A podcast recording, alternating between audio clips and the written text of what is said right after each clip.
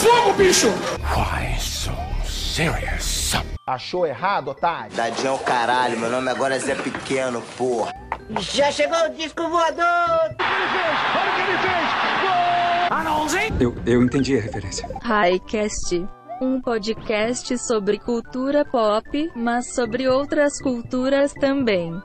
Olá, pessoas! Sejam muito bem-vindos a mais um episódio do Highcast, episódio de número 46. E assim como no episódio passado, vamos voltar a falar de política, dessa vez não de candidaturas, até porque nós estamos gravando antes das eleições, mas vocês estão ouvindo depois das eleições municipais brasileiras. Mas vamos aqui tocar, envolver política, jornalismo e um pouco dessa cobertura da mídia nesse mundo caótico em que vivemos. E claro, eu aqui, mero mortal, não fazendo jornalismo e só falando coisas, não poderia falar sobre isso sozinho. Então, claro, nossa quase jornalista e hoje acompanhada por uma maravilhosa carreata, Yara Lima. Olá, pessoal. Quase jornalista mesmo, ok? Vou usar, começar a usar quase agora, porque falta muito pouco para eu poder dizer que eu sou jornalista. É, que bom que vocês estão aqui mais uma vez. E eu já vou começar pedindo desculpa, porque para corroborar com o nosso tema, eu contratei uma carreata de alguns políticos para que eles pudessem fazer um pouco de barulho, entendeu? Porque eu precisava desse barulho de fundo para ambientar vocês no nosso mundo político. Mentira, tá uma zoada absurda aqui, então já vou pedindo perdão a partir de agora. E por incrível que pareça, foi só a gente dar o play aqui, começar a gravar e eu gritar olá pessoas que o barulho de fundo no quarto de Yara sumiu. Então talvez vocês não estejam ouvindo a carreata e se vocês não estiverem ouvindo, melhor pro episódio. É porque eu pedi pro DJ parar o som um pouquinho aqui. Pessoas com moral é outra coisa, né, velho? Mas não estamos aqui sozinhos, eu não sou jornalista, Yara é uma quase jornalista, ainda não chegou lá, mas trouxemos uma pessoa que já chegou lá, uma pessoa que podemos dizer que é, está famosa aí na rede social do Passarinho Azul. Gustavo Rodrigues, se apresente aí para essa galera que está ouvindo você. Quem é você nessa rede social e na vida? Primeiramente, bom dia, boa tarde, boa noite aos ouvintes do Highcast. É, meu nome é Gustavo Rodrigues, tenho 26 anos, sou jornalista já há quase três anos, meu Deus do céu, como o tempo passa rápido. Me formei pela UNIT, atualmente trabalho como produtor do Globo Esporte na, na TV Sergipe e durante a pandemia assumi um papel aí de informar a sociedade aracajuana sobre a Covid-19, como anda a Covid-19 aqui no estado de Sergipe. E queria salientar também sobre a carreata que eu não, que eu achei que fosse algum alguma mãozinha do editor, né? Bota aquela musiquinha ambiente de elevador, já botou uma musiquinha de carreata para ambientar os ouvintes. Achei, achei genial a sacada. Aqui é tudo friamente calculado. Exatamente. Nada por acaso. Tudo desastrosamente muito bem organizado. É assim que, que fazemos. Por isso que estamos aí há dois anos fazendo bastante sucesso. É isso aí, bem lembrado por Yara. Estamos gravando o primeiro episódio depois que completamos dois anos, então. Que honra começar esse ciclo, viu? Parabéns a vocês aí, vida longa, gente. Mas, indo pro assunto, que foi para isso que vocês deram play, vamos falar de política na mídia, de cobertura jornalística do mundo político. E eu queria que Yara falasse um pouco, desse assim uma introdução a esse tema, falasse um pouco o que ela acha sobre isso e dar assim aquela explanada geral para que nossos ouvintes sejam contextualizados. Então, né, pessoal? É, primeiro eu vou falar aqui por que, que a gente escolheu esse episódio. É, a gente tá gravando esse episódio mais ou menos uma menos de uma semana depois da oficialização das eleições dos Estados Unidos. Eu queria dar um adento aqui que eles não pararam de contar papelzinho, eles vão fazer não, recontagem. Eu acho que eles pararam, não foi não? Eu acho que eles pararam hoje. A Geórgia disse que vai recontar 50 milhões de papelzinhos na mão. Então, isso que é gostar de contar papelzinho. Eu imagino muito a cara das pessoas que estão, que, tipo, estão assistindo as notícias assim, ah, vai, vai recontar. Não, não vai mais recontar, vai recontar. Eu imagino muito a cara dessas pessoas. É impressionante pessoas. como os Estados Unidos conseguem ser a maior potência mundial e ser um, um, ao mesmo tempo um país atrasado tecnologicamente. É um paradoxo incrível que os Estados Unidos da América vivem. O país consegue mandar as pessoas para a Lua, mas ela não consegue desenvolver uma urna eletrônica assim, tal qual a que temos aqui no Brasil, né? É isso. Infelizmente alguns não podem. Mas voltando aqui para o contexto geral, quando é, começaram a sair alguns números né, do, da, das votações, teve aquela corrida, aquele, aquele, aquela corrida bastante acirrada. E teve um momento em que o Trump começou a dar a famosa surtada dele e foi fazer um pronunciamento dizendo que ele não, que as eleições estavam sendo fraudadas e etc. Enfim, né? A mesma coisa que a gente viu aqui em 2018 a rodo, até vocês sabem quem serem eleitos. Vou dizer vocês sabem quem, porque eu tô sem paciência de falar o nome. Mas, enfim, né? Daqui a pouco eu vou falar dele, vou falar mal dele, mas voltando.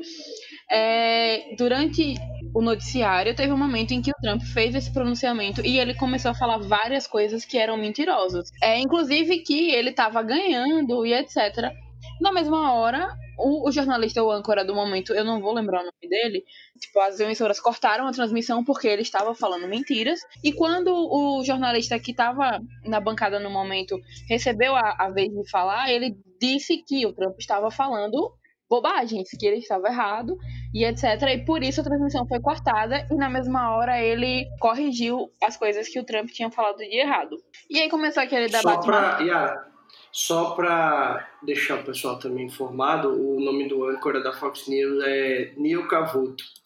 É um antigo âncora da Fox News que já cobre eleições lá nos Estados Unidos há mais de 25 anos. Então, ele tem know-how para falar isso. E eu achei bem legal o fato disso ter, ter, acontecido na Fox, né? Porque seria um dos últimos locais que eu esperaria um, Exatamente. Um Para quem não sabe, a, a Fox News tem um histórico, assim, maravilhoso de dar palco para certas pessoas, né? Seria algumas emissoras que a gente tem aqui, automaticamente vocês já sabem qual é.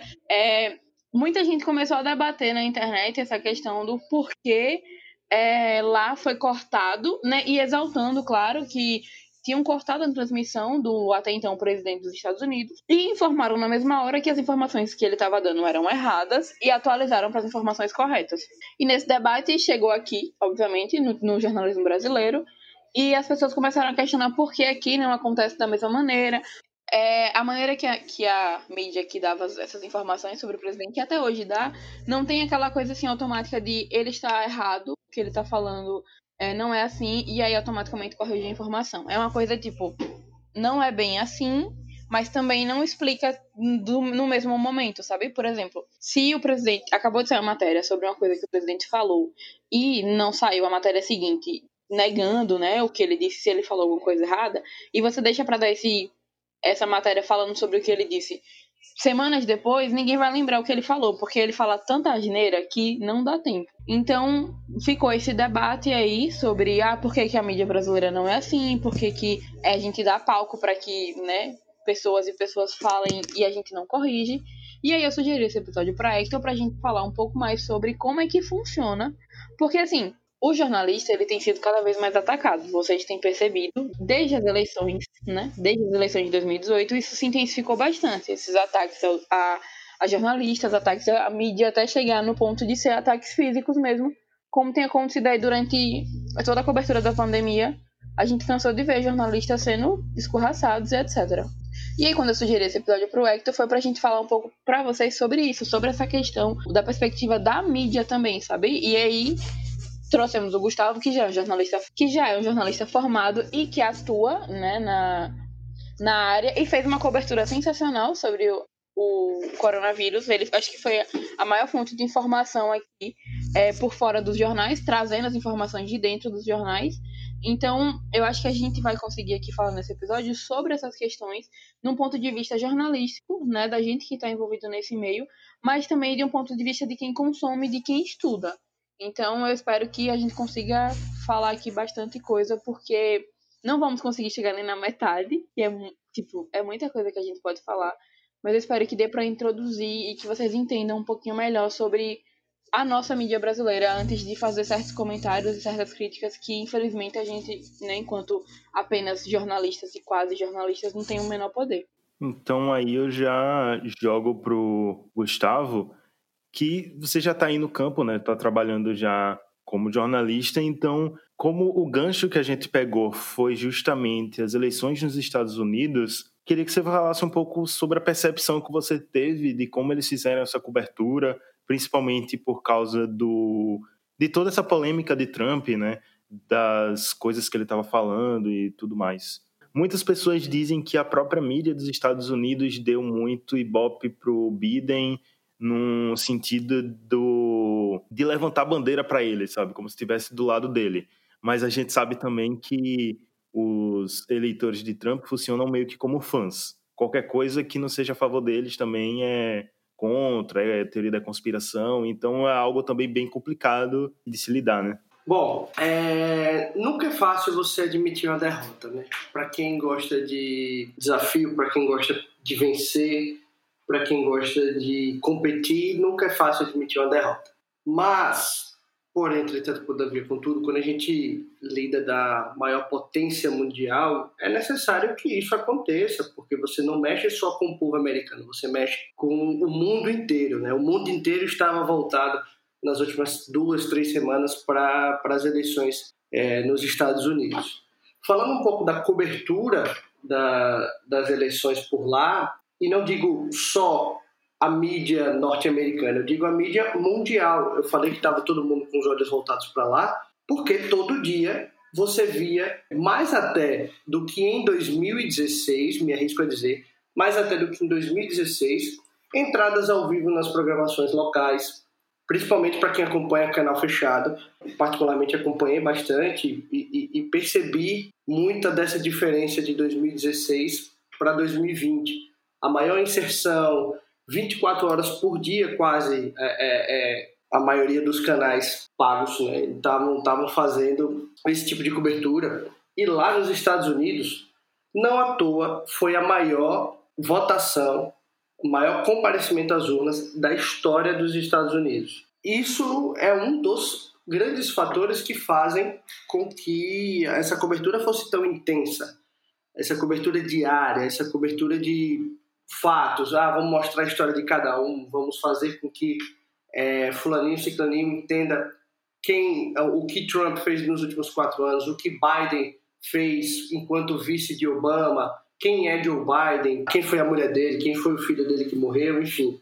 Eu achei uma cobertura principalmente surpreendente. A Yara falou logo no início da, da interrupção da Fox, que para mim é uma coisa que marca muito essas eleições, porque, claro, não foi só a Fox que interrompeu o, o discurso do Trump, foi a, a, as maiores, maiores redes de televisão americana, né? A Fox, a NBC, a ABC, enfim, é, todo mundo interrompeu, passando esse discurso de que Trump estava falando besteira, estava mentindo, era fake news o que ele estava falando.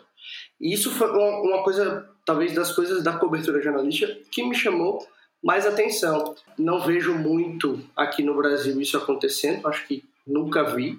É, sobre o Trump, tem uma, um porquê que eu vejo de baterem tanto nele nos últimos anos a, a, popularidade dele nos Estados Unidos, ele conseguiu praticamente destruir a popularidade dele. Antes da, da, das eleições norte-americanas, o The Washington Post e a, a, ABC fizeram uma pesquisa de popularidade com a grande maioria da população norte-americana. E foi a pior popularidade registrada nos Estados Unidos nos últimos 70 anos. Isso mesmo, 70 anos que é uma aprovação de 36%. No início do mandato, lá em 2016, nas primeiras pesquisas, os americanos estavam quase 70% felizes com Donald Trump. Agora, quatro anos depois, pós-mandato, né, já pode-se dizer que ele, que ele realmente vai deixar a Casa Branca, ele está com 36% de aprovação. Isso porque caiu, né, já, já vinha caindo foi 42% a última pesquisa e a derradeira pesquisa caiu para 36. Sobre a pergunta que você me fez do Joe Biden, é interessante destacar também é, 2016 com Hillary Clinton. Eu percebi também muita, muita, muito foco em Hillary Clinton, aquela que tentou derrubar Obama na reeleição, depois ganhou o apoio do ex-presidente dos Estados Unidos é, então já vinha a, a, a mídia é, descontente com Donald Trump pelas promessas que ele deixou de, de, de cumprir, seja pela administração e principalmente a condução do país durante a pandemia causada pela Covid-19. Eu acho interessante trazer o paralelo da Hillary também, porque durante a, as eleições, foi 2016, não foi? Que eles elegeram o, o Trump. Teve uma questão é, do gênero ali, né, que diferenciou bastante entre eles dois, porque o Trump foi usando várias e várias frases machistas que conquistava bastante o público dele, né, que também é muito do que a gente vê aqui, porque faz parte né, entre o, nosso presidente, é bastante assim.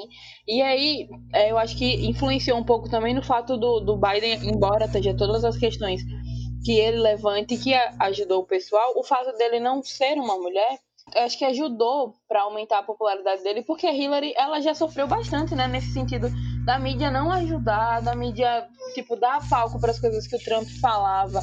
E ele tá sempre desqualificando ela, e ser aquela briga que, enfim, cansamos de ver até aqui também, né, em, em eleições passadas, para quem já acompanhava antes de 2018.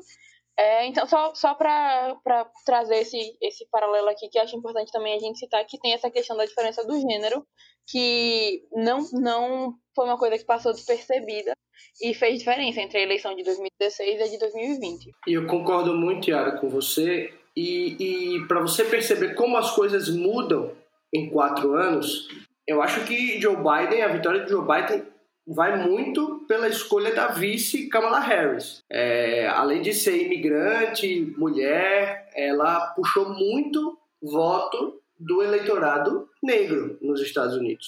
Isso é fato. A Kamala Harris ela, ela é simplesmente uma mulher extremamente popular. É, então, assim, veja só o, a evolução que a gente teve nos Estados Unidos em quatro anos.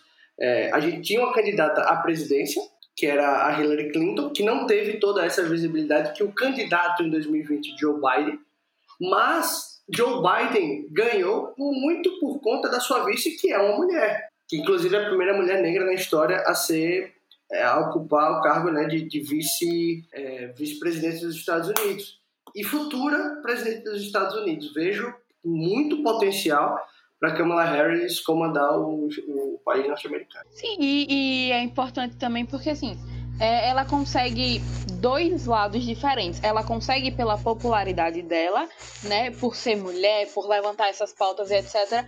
Ao mesmo tempo que ela brincou muito com o conservadorismo em certos aspectos da, da carreira política dela, que fez com que ela fosse aceita em outras áreas também, entendeu? Porque se ela fosse, assim, né, a gente não é louco, a gente sabe como é que funciona. Se ela só levantasse uma bandeira progressista e etc, ela não ganhava, independente da popularidade dela, porque isso não elege, não é suficiente para eleger, e, assim, pelo menos que eu que eu veja, um país que, tipo, em quatro anos ele não, ele não vai eleger um supremacista branco e, e uma vice uma vice-presidente negra levando as bandeiras que, que a Kamala poderia levar, né?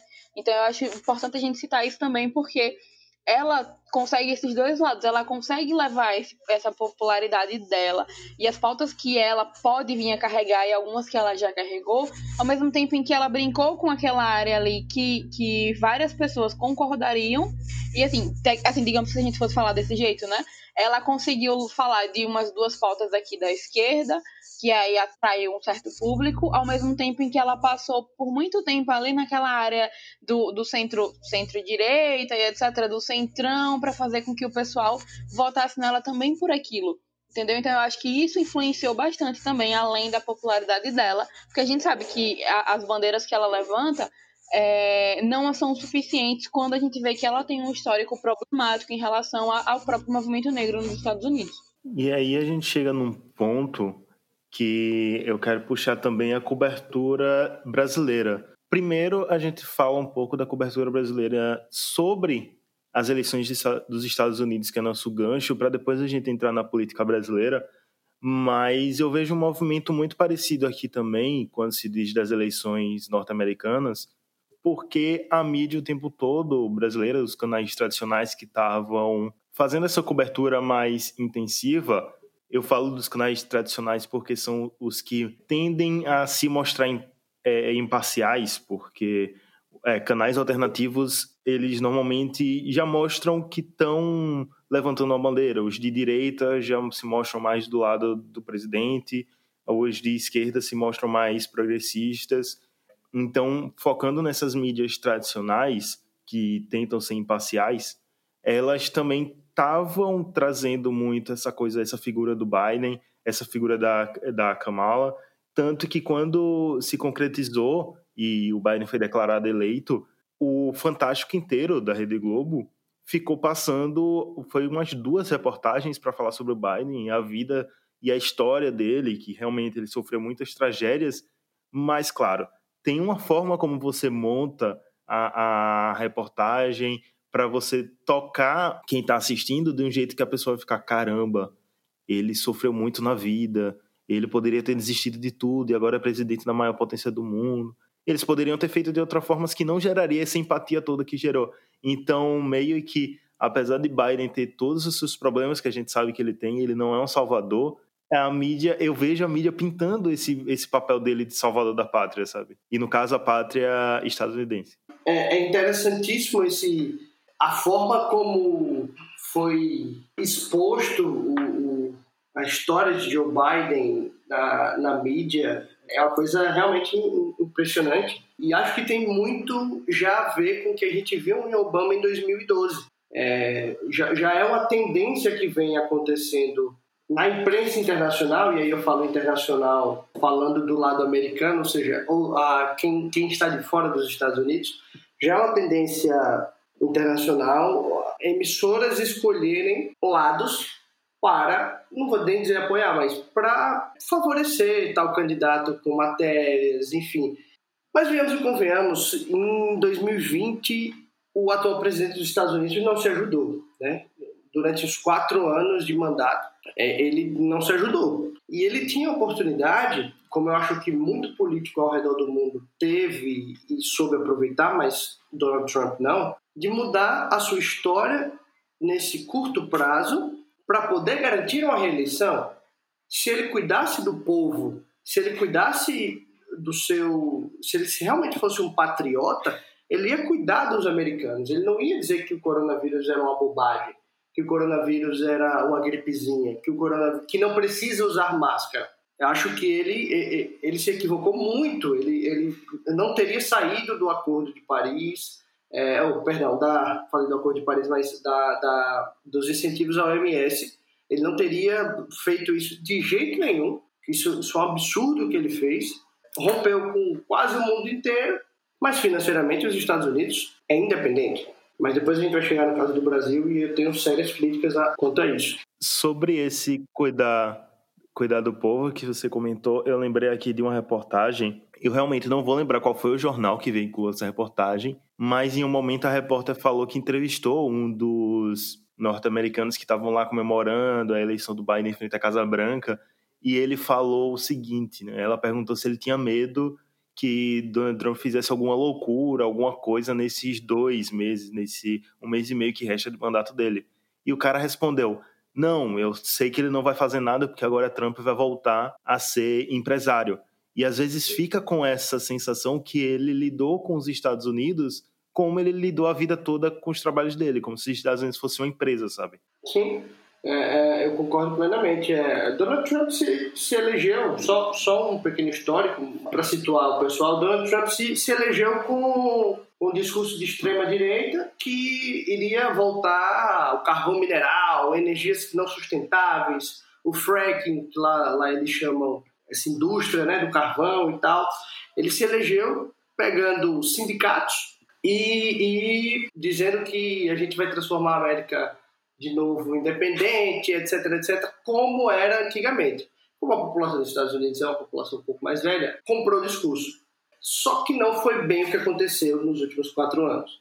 E nisso que você fala, é, essa, essa, essa resposta que você citou, Hector, do, da pessoa lá que estava comemorando a vitória do, do Biden, ela é emblemática. Eu, eu acho que ela resume muito que foi o governo Donald Trump nessa derrocada dele nos últimos sei lá, um ano e meio, um ano, ele lidou com os ministros, ele lidou com o seu secretariado como se ele, ele lidasse, não vou nem dizer como empresário, mas como um, um, um, um apresentador de TV, de reality show, que é o que ele foi, né? Para quem não sabe, ele, ele apresentou aquele O Aprendiz, versão americana.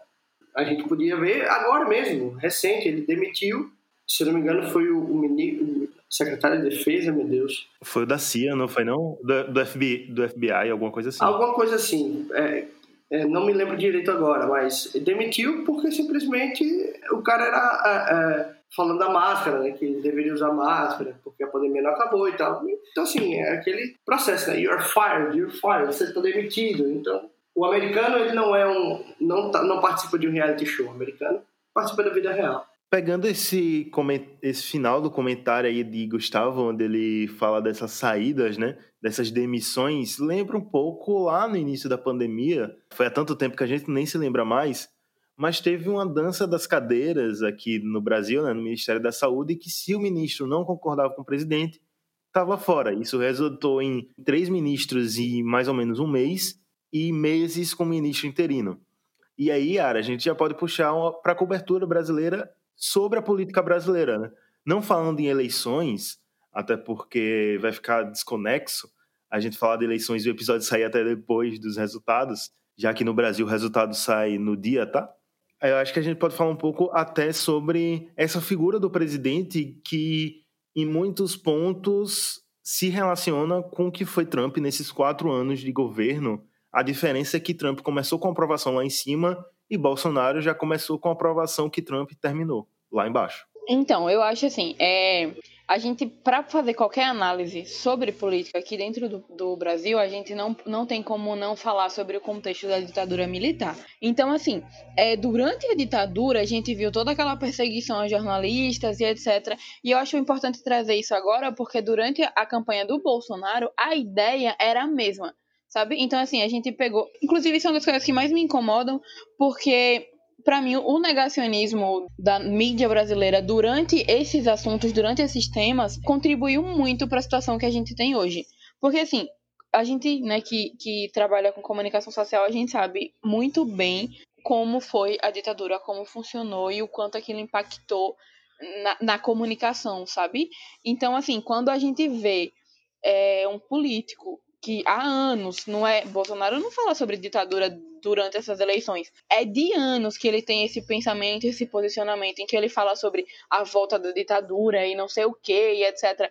Isso o pessoal vai levando para a ideia do ah, mas tenha mais ordem, e ignora esse contexto sobre como que a mídia funcionava. E aí, quando a gente vê a mídia atual deixando que o presidente faça esses comentários. O presidente não, né? Tem então um candidato. Faça esses comentários e não faça um, um, repúdio assim automático sobre isso, ela dá espaço. E quando ela dá espaço, ele cresce. Porque assim, é a mesma coisa que acontece com a CNN Brasil, por exemplo. O meu problema com a CNN foi é dar espaço, dar voz e, e não apenas dar voz, mas dar credibilidade a qualquer um como a gente viu, né, a, aquele, aqueles vídeos exaustivos da, do Caio Coppola e da Gabriela Priori, que eram aquele embate assim ridículo, mas enquanto a gente achava aquilo ridículo e falava que aquilo era ridículo, ele estava ganhando mídia. E aí alguém concorda com ele, e aquela pessoa que concorda, ela viu aquilo. E pronto, porque só o que precisa é o espaço. Não é que esteja falando errado ou que esteja falando certo, é ter o espaço, e a mídia deu. Assim como, a, como a, a, as TVs abertas deram espaço para o até então candidato a presidente falar as coisas que ele falava. E aí juntou aquilo com o fato da gente estar tá sempre dando mais espaço para o que acontece nos Estados Unidos do que para o que acontece na América Latina, por exemplo. Maior prova disso foi que no dia da, que estava saindo o resultado, o Amapá estava se arrombando lá, que está até hoje, e o espaço no, no domingo mesmo, que é o, Fantástico, né, o maior, o maior espaço é, telejornalístico do, do domingo, a, o tempo foi maior do, dos Estados Unidos, bem maior da cobertura inteira do que do que estava acontecendo no Amapá, por exemplo. Então, tudo isso são pequenos fatores que a gente vai enxergando ao longo dos anos, faz uma diferença grande. E aí, a gente viu o Trump se eleger em 2016 com os comentários que ele fazia, com aquele, aquele flerte quase que total com a extrema direita, né? Porque assim, pelo menos a minha análise é que ele deu mais espaço para a extrema direita depois de eleito do que antes. Antes ele flertava bastante, mas eu, eu acho que pelo menos o que eu enxergo aqui, piorou muito isso. É, essa supremacia toda dele, sabe? Piorou com o tempo. Então, assim, ele tentou ele conseguiu espaço.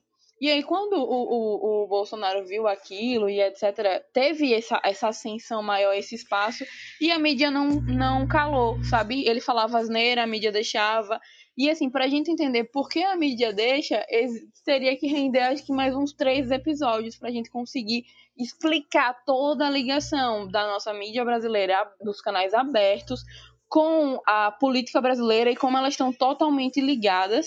E, e aquela coisa, quando a mídia decide, quando uma emissora decide apoiar um partido, apoiar um político, a maneira em que ela vai informar aquilo, porque assim, é, não é, não é, não tá contando errado. A gente tem uma história e a gente tem, tem vários jeitos de contar essa história e ainda assim todos os jeitos serem verdades, né? E a gente escolhe o que é que a gente vai considerar mais importante na hora de contar e o que a gente considera mais importante está aliado aos nossos valores, o que a gente está querendo colocar em prática. Então é isso que a mídia faz, sabe? Ela pega aquela notícia que é verdade e ela conta de um jeito que continua sendo verdade, mas que ela dá a maneira dela e a visão dela e como ela quer que aquilo ganhe.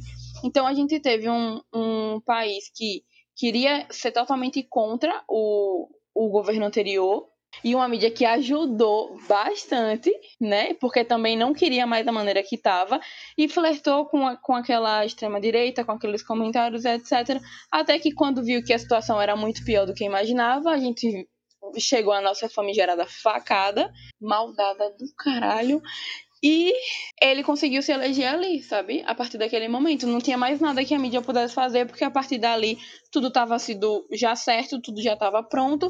E pronto, foi o que aconteceu. Antes do Gustavo falar, eu quero trazer uma coisa que eu lembrei aqui quando Yara estava falando que Bolsonaro não fala as coisas que ele fala de hoje, é de tempos.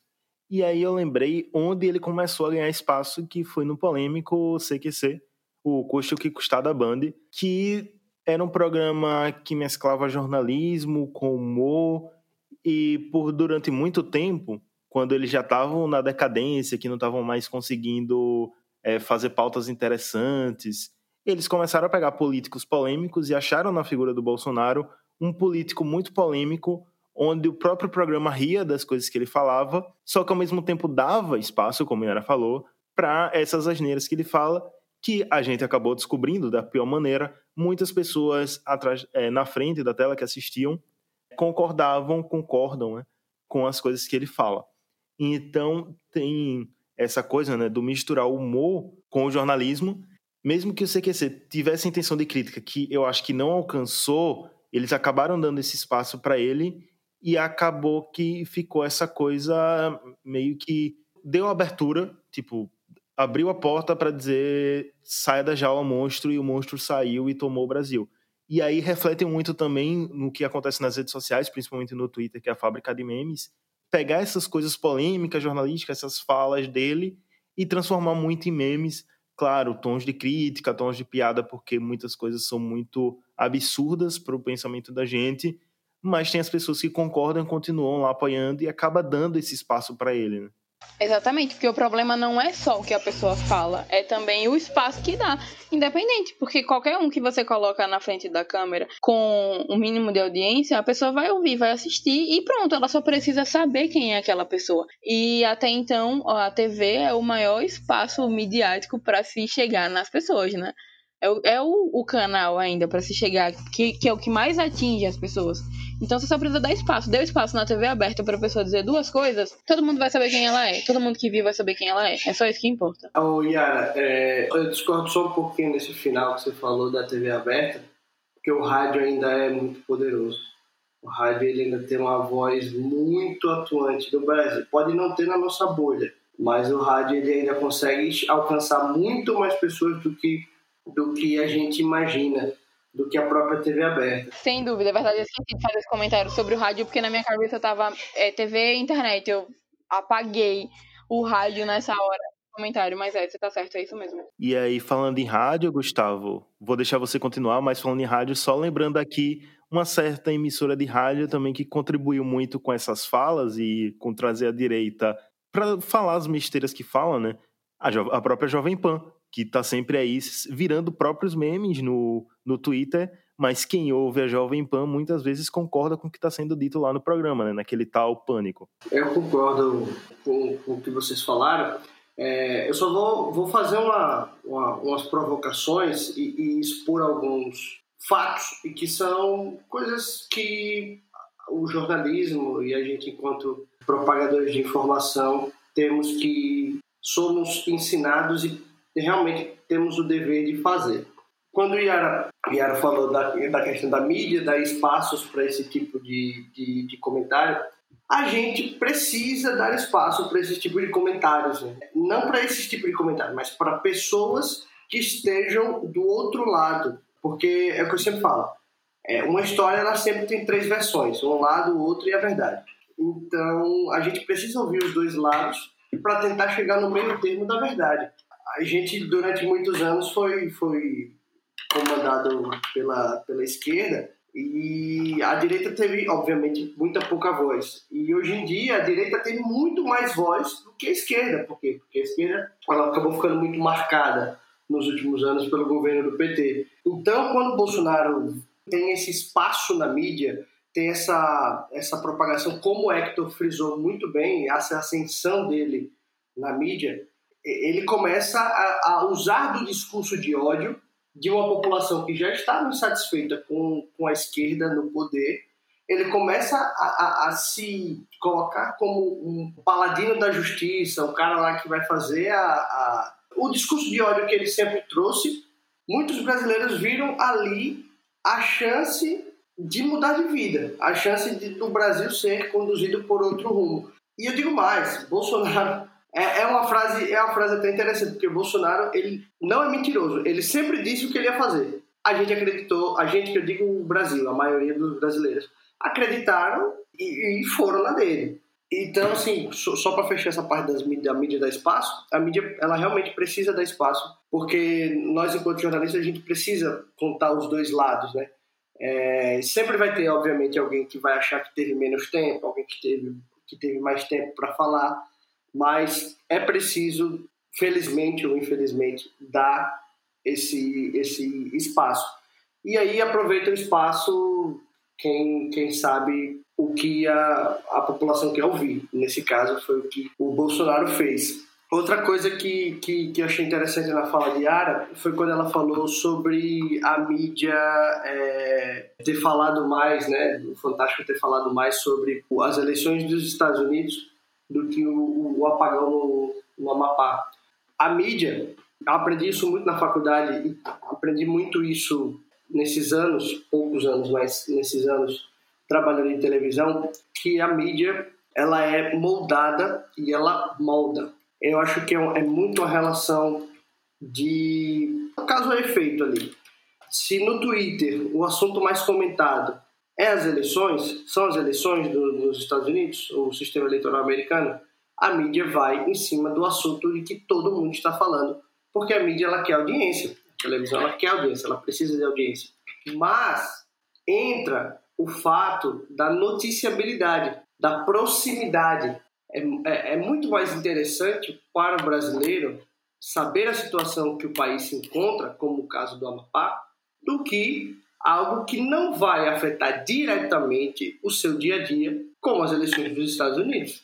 Eu creio que grande parte da mídia não quis quebrar essa, essa cobertura para poder dar mais atenção ao, aos incêndios do Amapá, ou ao incêndio do Amapá, não, apagão, perdão, do Amapá. Muito porque o, que, o assunto que mais estava falando no país era as eleições fora do país. Mas aí entra esse contraponto que eu disse, da, da noticiabilidade, de como a notícia ela vai afetar quem recebe. Tem muitas nuances até que se chegue a uma, uma edição de jornal, enfim acho interessante. Esses dois pontos que, que a Yara trouxe, que eu, que eu queria também dar um pouco desse contraponto, jogar essa provocação para vocês também. Inclusive, eu ia é, falar justamente isso que você falou sobre a questão do, da audiência, porque assim, tem muito de quem vê de fora falar que a gente. Dá, que a, a gente, né? Eu me colocando já total. Que a mídia dá espaço que dá voz e etc. E assim, eu tenho várias críticas acerca disso, mas a gente tem o ponto de que a gente tem que contar, novamente, a mídia. A mídia tem que contar o que as pessoas estão perguntando, o que as pessoas estão procurando e o que elas estão falando. Porque, como, como o Gustavo falou, a mídia precisa de audiência, ela vive disso. Porque a, a, a TV, porque o que a gente vê na, na imprensa, etc., é também um negócio, entendeu? É um negócio. Então, se você não, não faz o que está sendo pedido, que você não, faz, não fala sobre o que está em alta, você não chama atenção. E aí tem um outro, outro veículo midiático que fale sobre aquilo, vai conseguir aquela audiência e pronto. Então, é, eu acho importante a gente falar sobre isso, porque quando as pessoas questionam nas, nas redes sociais, pessoas que não, não estão envolvidas no meio, né, que são consumidores, e elas questionam por que esse espaço todo para um e esse espaço menos para outro, é isso que o Gustavo falou sobre a questão da noticiabilidade. Porque uma coisa está mais em alta do que a outra, independente da urgência. Porque, assim, tem a questão de que a gente quer falar sobre o que é urgente. É urgente que está acontecendo no Amapá, então precisa ser falado, tem que ser noticiado. Porque aí as pessoas já puxam, né, que lá se fosse no, em São Paulo, no Rio de Janeiro, não estava sendo assim. A gente sabe que não estava sendo assim e a mídia não, estaria noticiando talvez com um pouco mais de, de ênfase, mas pelo óbvio, que é porque é um centro, que é um espaço, né? É onde as pessoas mais falam, é onde os veículos midiáticos estão, por exemplo. Então, assim, se acontece um apagão desse em São Paulo, tem muito mais suporte, por exemplo, do que o que aconteceu no Amapá. E que fique claro, Yara, também que a gente aqui não está falando que o Amapá não tem importância, de que é menos importante. Não é isso. A gente está falando do, do, do termo é, é, midiático, televisivo, de como a mídia se comporta nessas situações. É bom deixar claro para também não gerar interpretação dizendo que a gente aqui está dizendo, ah, o Amapá não importa. Não, importa sim. Importa, exato. E a gente, enquanto só jornalista, estudante de jornalismo, quase jornalista, etc., a gente responde, né? Tem, tem esse ponto que, que eu acho importante falar, que a gente não decide, a gente responde. Porque como todos os trabalhos, tem um chefe, e um chefe acima do chefe, e um chefe acima do chefe, e um dono.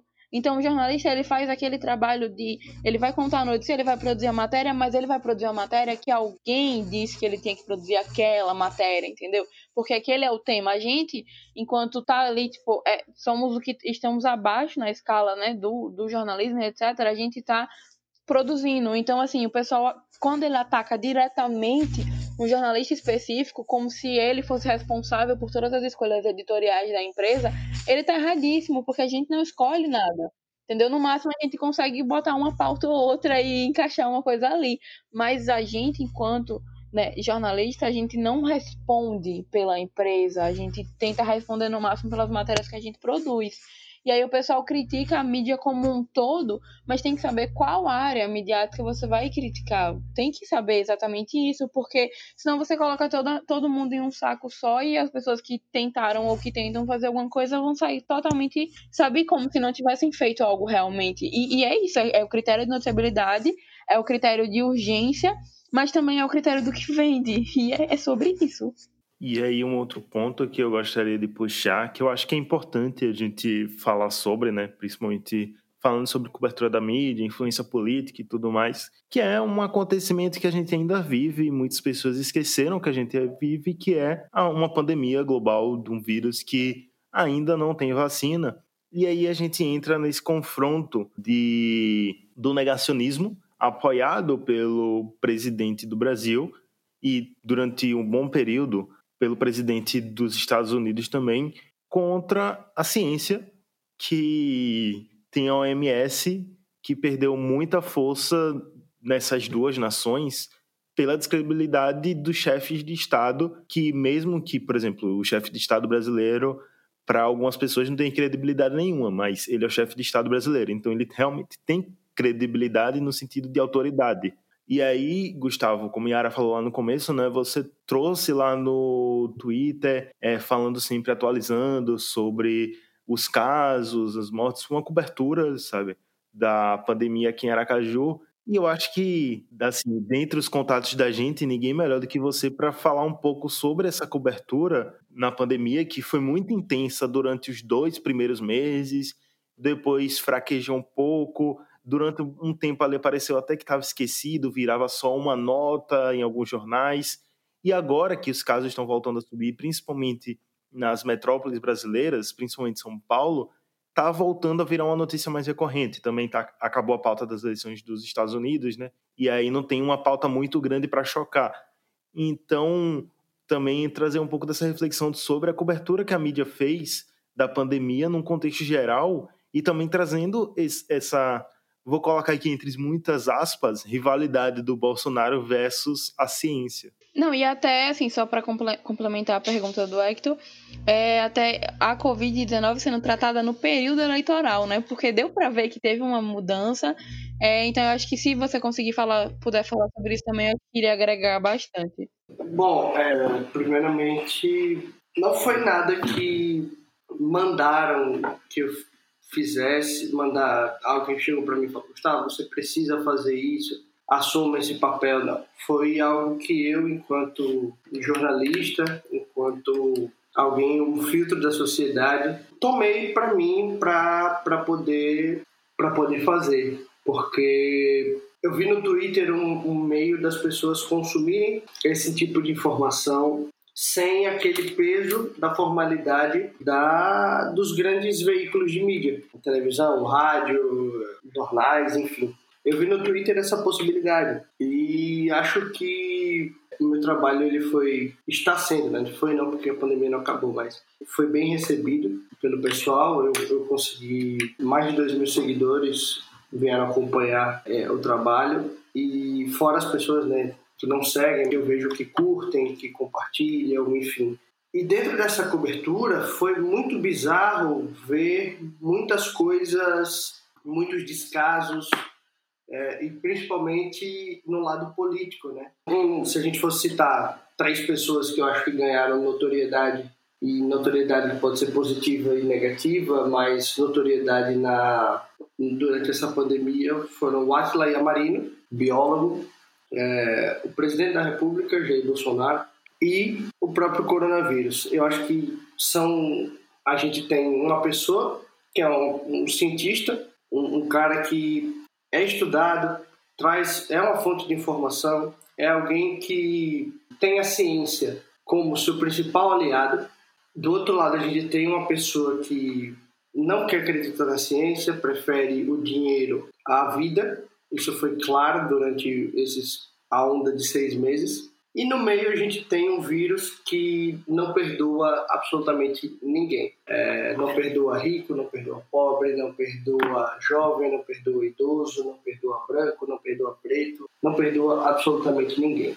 A gente sinto em dizer que a gente não teve uma aliança ou um, um, um governo que nos, in, nos incentivasse a viver, que nos protegeu. Aí eu pergunto a você, ouvinte, e até vocês dois que estão aqui comigo na, gravando esse podcast, você em algum momento sentiu segurança vinda da autoridade maior desse, do, do país? A resposta provavelmente é não. Absolutamente nenhuma. Se alguém responder sim, por favor, entre em contato com a gente e explique essa sua resposta. A gente grava um podcast com você, pra você só para você explicar por que você se sentiu segura. Gustavo, pode continuar. Porque realmente é isso, Hector. É, é a partir do momento que a sua autoridade máxima, a pessoa que você elegeu para proteger os seus interesses, para para propagar o Brasil, para botar o Brasil para frente, ela vira o rosto para um, uma pandemia que está atingindo o mundo inteiro, vou repetir, o mundo inteiro é algo a se pensar e falar, poxa, se nem a pessoa que está lá em cima está ligando para isso, por que eu vou ligar? Por isso que atravessamos uma onda tão forte no Brasil. Os casos voltaram a crescer. A gente registrou de. A gente está gravando isso aqui na sexta. De quinta para hoje, 926 mortes por coronavírus no país. É muita gente morrendo ainda de Covid. É, a gente tem a abertura das coisas, a, as pessoas retomando aos poucos a normalidade, mas a pandemia não acabou, gente. A pandemia não acabou. Falar em isolamento hoje é, é, é, é impossível no Brasil, né? Já era impossível antes, agora então é impossível. Ah, mas eu não sei se consegui completar a resposta que vocês queriam. Se não, por favor, me perguntem novamente, mas eu acho que é mais ou menos por aí. Eu acho que, assim, do que eu tinha perguntado, pelo menos, eu acho que só faltou um pouco do. Você, você enfatizou bem esses lados, essas que foram enfatizados, mas talvez é, um pouco do que a, a mídia trouxe, porque fica uma sensação, eu posso dizer até pela minha interpretação estranha, porque ao mesmo tempo é que a mídia, quando a gente fala mídia aqui o tempo todo, a gente fala em mídia tradicionais, tá, ouvintes? Que a, que a mídia traz é, o, o Atila, traz informações, traz duras críticas ao presidente, falando de todo, de todo o negacionismo dele, ao mesmo tempo também tem algumas falas, como você falou, precisa dar espaço para essas pessoas, precisa porque é a função do jornalismo. Mas eu acho que tem algumas falas que poderiam ser evitadas também de, ser, de irem ao ar, como, por exemplo, teve um jornal que, de novo, eu vou esquecer qual foi o jornal, mas foi um trecho de 40 segundos que até rodou bem no Twitter, que o, o âncora disse essa é a única vez nesse, nesse programa que vocês vão ouvir a palavra marica e a outra palavra que ele falou lá também, que foi uma nota para dizer que não ia passar o pronunciamento do presidente, mas eles não falaram com essa palavra. Eles falar, ele falou de um modo que quem soube do pronunciamento percebeu o que era, quem não soube passou batido, sabe? Então talvez faltou um pouco dessa delicadeza no meu ver da mídia de filtrar melhor quais falas, e a gente fala aqui do presidente porque é a autoridade maior, mas de outras pessoas também, de, outro, de outros até influências, que trouxeram, que fala, começaram a falar um monte de merda, que foram negacionistas, antivacinas e, e tudo mais, sabe? Já pensou, vamos olhar pelo outro lado, já pensou se essas pessoas não mostrassem como elas são? Que imagem eu teria do presidente? Hoje eu tenho uma imagem formada por tudo aquilo que eu já vi do presidente da República falar, agir, fazer. Imagina só se, por exemplo, uma Rede Globo da vida não passa essa parte do discurso de Bolsonaro. Tinha gente que ia achar que o Brasil está ainda às mil maravilhas, pô. porque ah, se a Globo não mostrou, pô, então quer dizer que tá estamos indo bem, ele acertou no discurso. É preciso que tenha alguém, alguém que faça esse contraponto, alguém que exponha esse, esse lado que também jogue, e aí entra aquilo que a gente estava falando antes, da forma como é conduzida esse assunto e a forma como, como ele é passado para o público. Pronto, esse, esse é o ponto. Se as pessoas perceberem a, a, na cabeça da, da, das matérias, é, para quem não sabe, a cabeça é, é quando o, o, apresentador ele vai chamar a matéria, né? ele escreve uma cabeça que é mais ou menos o um resumo do que vem a matéria a seguir. Muitos dos apresentadores, e aí eu digo da, da Rede Globo em si, porque a da TV aberta é a única que se contrapõe ao, ao presidente da República, todos, todas as cabeças são em tom de indignação. Você pode perceber, é, Renata Vasconcelos, William Bonner, Maju Coutinho, Renata Luprete, é, Ana Paula Araújo, todas essas que, que fazem jornalismo na Rede Globo, na TV aberta, quando a gente vai falar de um discurso polêmico de Bolsonaro, há sempre um tom de indignação. Se você olhar o viés, por exemplo, da Record, eu não assisto a Rede Record, mas é, é, nesse dia especificamente eu quis assistir para saber como a Record iria tratar esse discurso. A Record não, não, não falou nessa parte do discurso.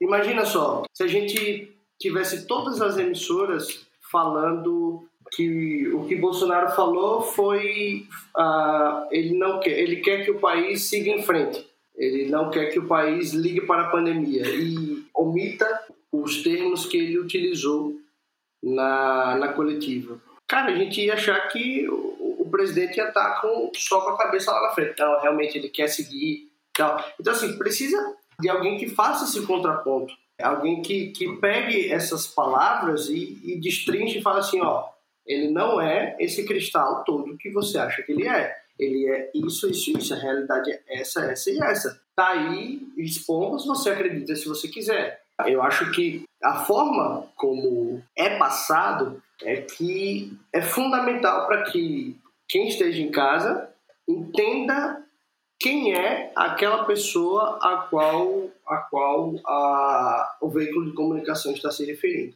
Tem uma coisa interessante nisso que o Gustavo falou agora, que dá para pegar exatamente para o ponto de como foi a cobertura do coronavírus aqui no, no, no país. Pouco assim depois que tinha começado, eu acho que tinha umas duas semanas só que, que teve o primeiro caso aqui, né? Porque o primeiro caso confirmado em Aracaju foi, se eu não me engano, 8 de março.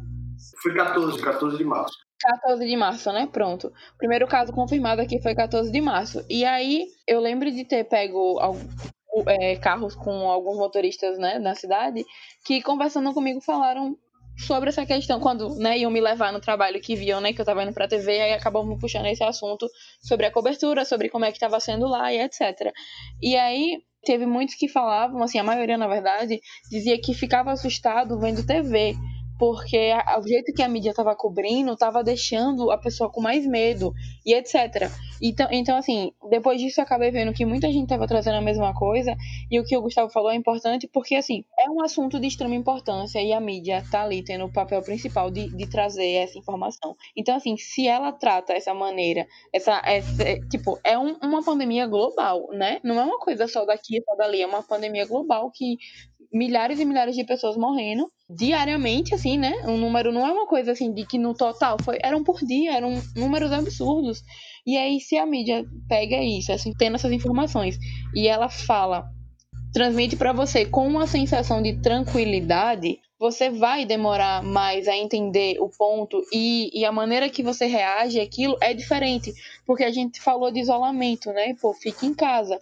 E aí, se você vê um, um, uma, uma, uma ação leve, assim, né? Tipo, olha, mil pessoas estão morrendo, mas tudo bem, você não vai interpretar da mesma maneira. Então, assim, é, teve muitas críticas à maneira que a mídia tratou, mas a mídia tratou do jeito certo porque era uma pandemia global, era uma coisa importante, era uma coisa, era o assunto principal. Assim como muita gente reclamou que a, a TV só tinha isso, mas a TV só tinha isso porque era o assunto de, de urgência, era o assunto principal e o assunto que afetou tudo. Então, se as novelas pararam, aquilo vai, foi em decorrência do coronavírus, então o assunto vai ser o coronavírus. Se o futebol parou, foi em decorrência do coronavírus, então o assunto volta a ser o coronavírus. E assim a gente segue com todas as coisas que aconteceram. Não tem show, não tem festa, não pode sair de casa tudo por causa do mesmo motivo, então a gente vai falar sobre o mesmo motivo. E a cobertura ela precisa ser assim, porque é uma coisa assim, é imperativo, fique em casa. Se você pode ficar em casa, fique em casa. A gente falou isso desde o primeiro episódio que gravamos, já sabendo da pandemia, quando ainda não era pandemia, ainda era epidemia, desde nossos, nossos episódios aqui todos, a gente falou sobre isso, fique em casa. Falamos sobre o próprio coronavírus. Então, assim, o jeito que a mídia dá, deu isso, essa cobertura, é o jeito que tem que ser, porque não tem como suavizar uma coisa que é imperativa, sabe? Fique em casa, pessoas estão morrendo, é disso que a gente tá falando. Então, o que o Gustavo falou me lembrou desse ponto. É, é, é interessantíssimo você falar dessa, dessa transição da mídia, de como a mídia tratou, porque eu vou, vou até provocar uma reflexão em quem está ouvindo a gente. Vocês, não sei se vocês tiveram essa mesma percepção, talvez tenham agora, ou se não tiveram, tenham, vão ter agora quando eu falar a gente bateu muito na tecla, a gente eu me coloco, porque eu, fui propagador dessa informação durante muito tempo. A gente bateu muito na tecla do fique em casa durante a pandemia. A pandemia não acabou, né? mas durante a, a, a grande parte do isolamento. É, fique em casa, fique em casa, fique em casa. Fique... A população não aderiu ao isolamento, isso é fato, fato público e notório. A maioria da população não aderiu ao isolamento. Não à toa, a gente passou aí, perdemos mais de como é que a gente está agora? Mais de 200 mil pessoas, mais de 230 mil pessoas. E com o tempo, a gente foi percebendo que o hashtag Fique em Casa, Fique em Casa, não estava mais dando certo. A partir desse momento, o que, é que a mídia passou a tratar? Se sair, use máscara. Se sair, use máscara. Se sair, use máscara. Hoje em dia, é se sair, use máscara e se cuide. Não cuide só de você, cuide do próximo. Porque é, a pandemia ela não acabou e a mídia ela tem esse papel fundamental. E aí entra aquilo que eu falei da mídia ela ser moldada. É, a partir do momento que a população não assume, não assume o isolamento, a, a, a, população ela sai de casa, começa a voltar às suas atribuições, entre aspas, normalidades, é, entre muitas aspas, diga-se por sinal, é, as suas normalidades, então a mídia vai fazer o quê? Ah, vamos agora começar a usar campanha para tentar reduzir os danos. Hashtag se sair use máscara. E eu acho que essa reflexão também é, é quem está nos ouvindo precisa ter que fazer. É, é, veja como a mídia ela, ela, ela teve esse processo de transição entre os momentos que vivemos durante a, a, a maior parte da primeira onda da pandemia. com essa reflexão de Gustavo, eu digo aqui que falamos muito nesse episódio sobre mídia, política, mais para o final sobre a pandemia, sobre a influência de um sobre o outro, e não chegamos a muitas conclusões, porque é um assunto que realmente não dá para a gente chegar em conclusões em uma hora, uma hora e pouco de conversa. Realmente é um episódio onde a gente quis mais trazer reflexões para vocês, pontos de vista diferentes sobre essa influência que a mídia tem sobre a política e outros assuntos que nos cercam. Então, o episódio já está se estendendo aqui, infelizmente a gente vai ter que parar o papo, só que é um papo que se estende aí, tanto que se vocês quiserem, ou quem está ouvindo, né, falar mais sobre isso, conversar mais sobre isso, a gente está nas redes sociais, o Gustavo também, mas já já ele dá as redes sociais dele. Mas eu queria saber se vocês dois têm alguma consideração final para fazer, alguma coisa que vocês queriam muito dizer sobre esse assunto e não disseram ainda durante o episódio. Eu diria só assim que é para a pessoa levar esse episódio, na verdade, como não como uma aula, mas como uma grande provocação. Porque tudo que a gente falou aqui é a visão de três pessoas, né? Tem o Gustavo, que já é formado em jornalismo, já exerce a profissão há três anos. Eu estou quase me formando, trabalho na área há pouco mais de um ano. Então, assim, são visões um pouco diferentes. E tem o Hector que, que trabalha na área da comunicação social, está em contato o tempo todo também, mas isso é um ponto nosso, sabe? Eu, eu quero que vocês estão ouvindo levem esse episódio como um ponto de reflexão, talvez um ponto de partida, para entender mais essas relações de como que funciona a mídia e como que funciona é, é, a maneira que a gente noticia as coisas, porque tem uma diferença entre a pessoa que agride jornalista na rua e a pessoa que ofende o jornalista por qualquer coisa na internet. Mas se vocês seguirem pelo caminho da desinformação, a diferença entre, entre quem está falando mal do jornalismo na internet e quem está falando na rua é só que um tá realmente agindo, sabe? De uma maneira terrivelmente negativa e problemática, mas a diferença acaba sendo só essa. Então, eu, eu espero que vocês levem esse episódio desse, dessa maneira que o que a gente está falando aqui é um início, é uma maneira de vocês entenderem um pouco, mas que se estendam e que procurem entender mais sobre a, como a, a mídia, a grande mídia das informações, mas que também busquem portais alternativos, que busquem é, outros tipos de jornalismo que possam dar esse, esses, esses panoramas de uma maneira diferente e que sigam os dois lados, que olhem os dois tipos de, de, de notícia, os dois tipos de de maneira de falar, porque é assim que a gente entende. Se você vê sempre o mesmo portal, o mesmo site, o mesmo jornal, você pode ter a sua visão muito parecida com aquilo que está falando, mas existem, como o, Gustavo falou, existem três jeitos de contar a história, né? A, cada lado e a verdade. Então é importante que vocês estejam sempre procurando se informar em vários portais, porque é assim que vocês conseguem entender melhor o que está acontecendo. Porque todo portal vai acabar contando de uma maneira que, que se alinhe com a própria linha editorial do que ele está falando. Então é isso, pesquisem, leiam em outros jornais, consumam vários tipos de conteúdo, porque assim, né, ser informado aqui é um trabalho de louco, mas informar também é uma doideira.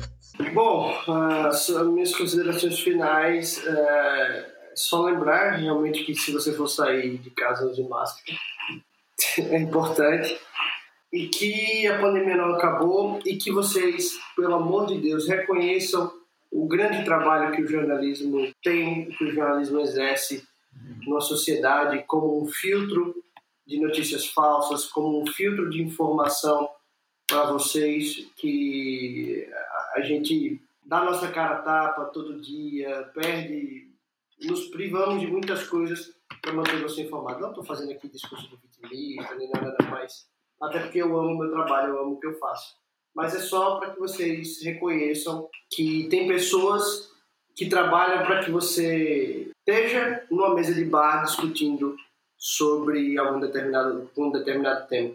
Porque se você parar para pensar, sempre que você senta, ah, você viu que não sei o que, se você viu, provavelmente foi um jornalista que falou. Então, fica essa reflexão para vocês. E espero que vocês tenham voltado consciente. É isso.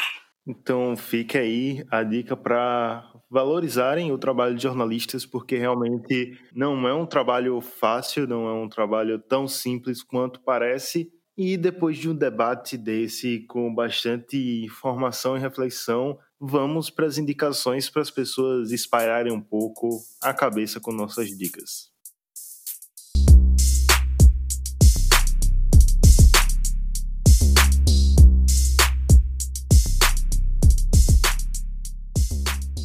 Indo para as indicações, vamos começar com quem já é da casa. Yara Lima, o que é que você indica para os nossos ouvintes essa semana? A minha indicação de hoje para vocês vai ser um quase spoiler do que vai ter no próximo episódio, ou uma preparação. Vamos pegar esse gancho, vai ser uma preparação.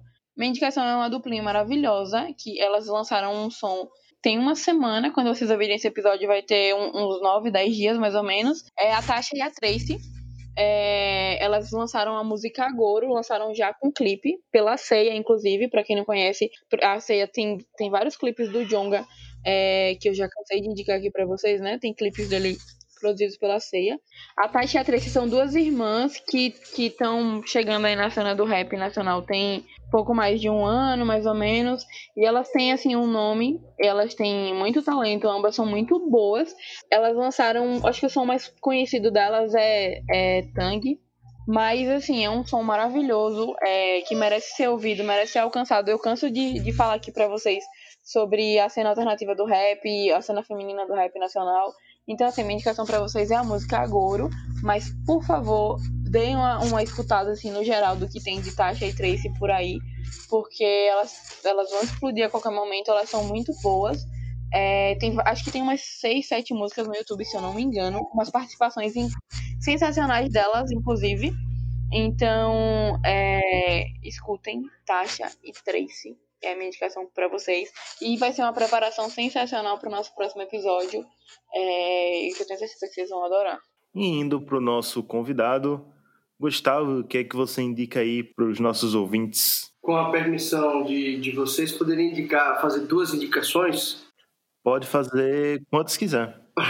Vamos lá. É, eu vou primeiramente indicar um livro da escritora Conceição Evaristo, é, não sei se já indicaram aqui, mas ela é uma, uma escritora mineira, negra, e que o livro que eu vou indicar se chama Insubmissas Lágrimas de Mulheres. É, foi um livro que ela lançou em 2011 e trabalha muito o universo das relações de gênero num contexto social que é marcado pelo racismo e pelo sexismo. Então é um livro muito bom, é, é um livro que eu que eu tô lendo, é um livro que eu recomendo que todo mundo leia, não só mulheres, mas principalmente homens brancos, héteros, cis. Vocês leiam esses livros e leiam, é isto. E o outro, a outra indicação é um projeto que é conhecido, né, já que é um pouco conhecido aqui do pessoal de Sergipe, que Yara faz parte, que é o coletivo Ginga, que aborda temáticas raciais, sociais, é, principalmente com o protagonismo negro. E acho um trabalho super bacana que eu, eu gostaria muito que vocês dessem uma olhadinha e conhecessem um pouco mais, arroba Ginga Coletivo. Vão lá no Instagram e confiram um pouco mais. O Ginga, que é formado por Iara, Emerson e eu, que, que tá meio paradinho, mas a gente vai aí retomar. Mas tem, umas, mas tem uns conteúdos muito legais que já estão lá no, no Instagram que eu andei vendo, que eu, eu gostei muito e fiz questão de indicar aqui também. Inclusive, a gente vai soltar uma coisa aí em breve, né? Tem um, um documentário que a gente começou a produzir ano passado. É, eu e o Hector dirigimos, e assim, é uma das coisas mais incríveis que eu já pude botar meu nome, porque é um documentário sobre um evento que acontece no meu bairro, eu já cansei de falar aqui, né? Eu moro na periferia de Socorro. A gente fez um todo um dia de gravação sobre um evento beneficente que acontece aqui, produzido por um pessoal que, que presta algumas ações aqui. Então, assim, foi uma das coisas mais incríveis que eu pude participar. E do lado do Hector, que, que tornou isso ainda maior. E, inclusive, o Ginga acabou nascendo depois desse desse projeto. Então, em breve, acho que a gente Por causa desse documentário, na verdade. Por causa do documentário, que era para ser uma, uma reportagem que eu ia fazer sobre a universidade e também uma ajuda que eu ia, que eu ia prestar para o pessoal produzindo esse material. E acabou que a gente encontrou tanta coisa boa e virou um documentário. E, e tipo, eu assisti a versão final dele faz pouco tempo e eu chorei igual uma louca, porque foi assim, ver aquilo, né? Você vê todos os dias o, seu, o lugar que você passa e você vê aquilo se transformar numa história assim tão bem contada. Foi sensacional que às vezes eu até esqueço que eu fiz parte, porque eu queria só estar ali assistindo. Então, em breve a gente sai. Muito obrigada, Gustavo, pela indicação do Vingadores. E se um dia vocês precisarem de mim para algum projeto, podem me chamar, viu? Fiquem à vontade, que estarei à disposição. Depois que você deu ousadia, eu estarei chamando sempre. Gustavo tá ferrado agora. É, Trazendo minhas indicações, eu vou trazer duas também. Uma, não sei se é bem indicação, um aviso, sei lá, mas enfim. Minha primeira indicação é um filme que entrou recentemente na Netflix, Alice Júnior, que é um filme do Gil Baroni, que trata. Sabe aqueles filmes adolescentes que a gente assistiu a infância inteira? De uma menina que mora numa cidade, vai para outra e tem que lidar com novos amigos, com um boyzinho gato que ela achou bonito, só que não está disponível para ela, as amizades e tudo mais. É sobre isso, só que essa menina, a Alice, ela é uma menina trans, o que deixa a vida dela um pouco mais complicada, mas o filme trata isso muito bem, não trazendo um drama, aquela coisa é, melancólica que a gente está acostumado a retratar, que a gente está acostumado a ver quando se trata dos personagens LGBTQI+, principalmente os personagens trans.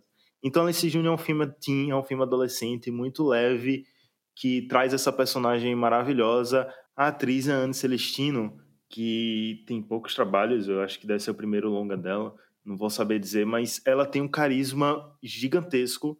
Ela é uma menina trans também, o que é difícil da gente ver aí, infelizmente, nos filmes produzidos.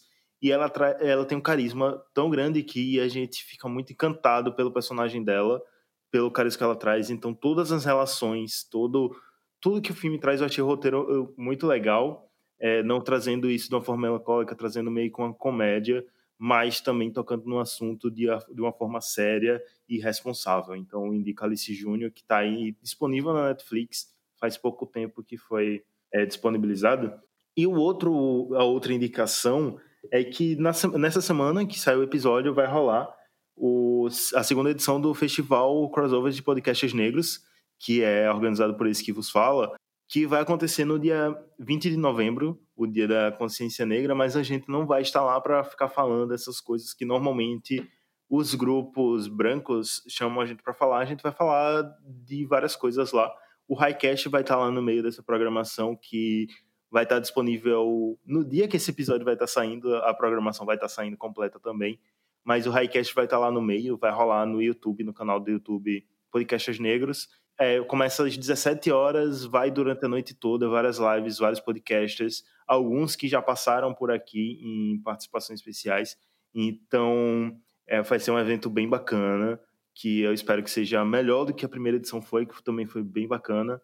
E espero que vocês estejam lá assistindo e curtindo. E é isso aí. É, e dessa vez vai ter a minha cara lá, né, também, porque da outra vez eu não estava aparecendo o meu. Eu estava apenas comentando enquanto o Hector falava. Dessa vez o meu rosto estará lá, então vocês terão a oportunidade de me ver falar. E eu acho que isso é por si só uma indicação. Mentira. Acho que é um incentivo muito grande. Vão é, assistir, porque a primeira edição foi sensacional. E essa tem tudo para ser ainda melhor. E, e também é uma retomada de narrativas, né? A gente vai pegar o dia 20 e a gente vai falar sobre coisas que a gente quiser e não coisas que estão chamando a gente para falar sobre o óbvio. É isso. Agradecer, claro, ao nosso convidado. Gustavo, muito obrigado a topar participar desse papo aqui, mesmo não sendo a linha editorial que você atua aí no jornalismo, como você falou, você é produtor do Globo Esporte, então você deve ter mais afinidade com esporte do que com política, mas você topou estar aqui. São duas pessoas que admiram bastante o seu trabalho, tanto eu como a Yara. Então, agradeço demais. Os microfones estão sempre abertos para quando você quiser voltar para falar sobre qualquer coisa, sobre política, sobre futebol, sobre churrasco. Então, pode deixar seu jabá aí, divulgar suas redes sociais, seus trabalhos, falar o que você quiser. Bom, primeiramente eu que agradeço o convite de poder participar. É sempre bom a gente trazer temas de relevância social e poder debatê-los. É, Eu amei a experiência mais uma vez. É, muito obrigado. É, obrigado também pelo carinho nas palavras. É muito legal ter esse reconhecimento de pessoas que acompanham o trabalho. Enfim, fico muito feliz em, em saber que tem gente que gosta. É, deixar minhas redes sociais, arroba GustavoRS, underline, underline, Se vocês quiserem me seguir tanto no Twitter quanto no Instagram, é, de preferência me sigam lá no Twitter, que eu sou bem mais ativo. E falo algumas besteiras também, que de vez em quando é bom porque ninguém lhe ferra. É, mas no mais é isso, agradecer, desejar todo sucesso a vocês. Espero voltar numa próxima aí, quando vocês me chamarem para falar, enfim, qualquer assunto que vocês me chamarem. Você disse, né? Ah, Gustavo, você, é, é, a sua especialidade é, é o esporte e tal, mas acima de tudo eu sou jornalista, né? Então é nossa obrigação estar ligado em tudo que acontece. Então, assim, eu não vou ter opinião para tudo, mas se você me chamar, eu dou uma estudada e a gente vem falar. É, Gustavo, eu só queria. E essa daqui vai para os ouvintes de Sergipe. Quem quiser comer um churrasco, faz como mesmo? Ah, é, eu também tenho esse outro viés, né? Eu sou churrasqueiro também. Quem quiser contratar os serviços, arroba Alcatra, A-L-L, underline Catra, no Instagram. Confere lá o Instagram e tal, tem o passo a passo para vocês me contratarem. Muito obrigada a vocês que esperaram aí até o final, inclusive, viu? Porque o papo rendeu. E eu, inclusive, eu, eu acho que vocês já perceberam já, né? Que toda vez que eu tô falando de jornalismo, eu, se, se vocês me vissem, vocês iriam me ver brilhar. Porque eu amo jornalismo de um jeito que é absurdo. Não deveria gostar tanto, né? Mas fazer o quê? Eu gosto. Então toda vez que tem esses episódios, eu acho que eu quase tô brilhando, assim, só por ter a oportunidade de falar mais sobre isso. Então, obrigado a todo mundo que ficou até o final. Obrigada, Gustavo, mais uma vez por ter ficado aqui com a gente. E eu espero que vocês pensem mais, continuem usando a máscara como o Gustavo disse e tomem todos os cuidados possíveis, porque, né, ainda não acabou. Cheiro. É isso aí. Usem máscara, usem álcool em gel, se cuidem, cuidem do próximo. E siga o Highcast nas redes sociais, arroba Oficial, tanto no Twitter como no Instagram. Indica para aquele seu amigo, indica para aquele seu familiar, indica para aquele seu inimigo, indica para quem você quiser. E aproveitando que a gente está na semana do dia 20 de novembro, sejam conscientes também, antes de vocês postarem alguma coisa ou falarem alguma coisa com um amigo preto, bota a mão na consciência e diz: eu devo mesmo realmente falar isso? Porque às vezes você vai no impulso e a gente pensa, brother, só não. Então, reflitam.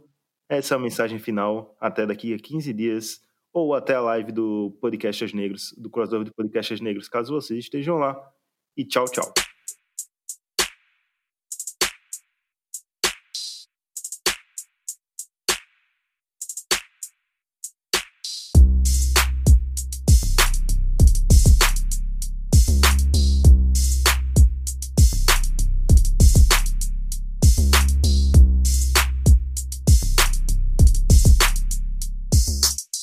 Esse foi o Highcast. Até o próximo episódio.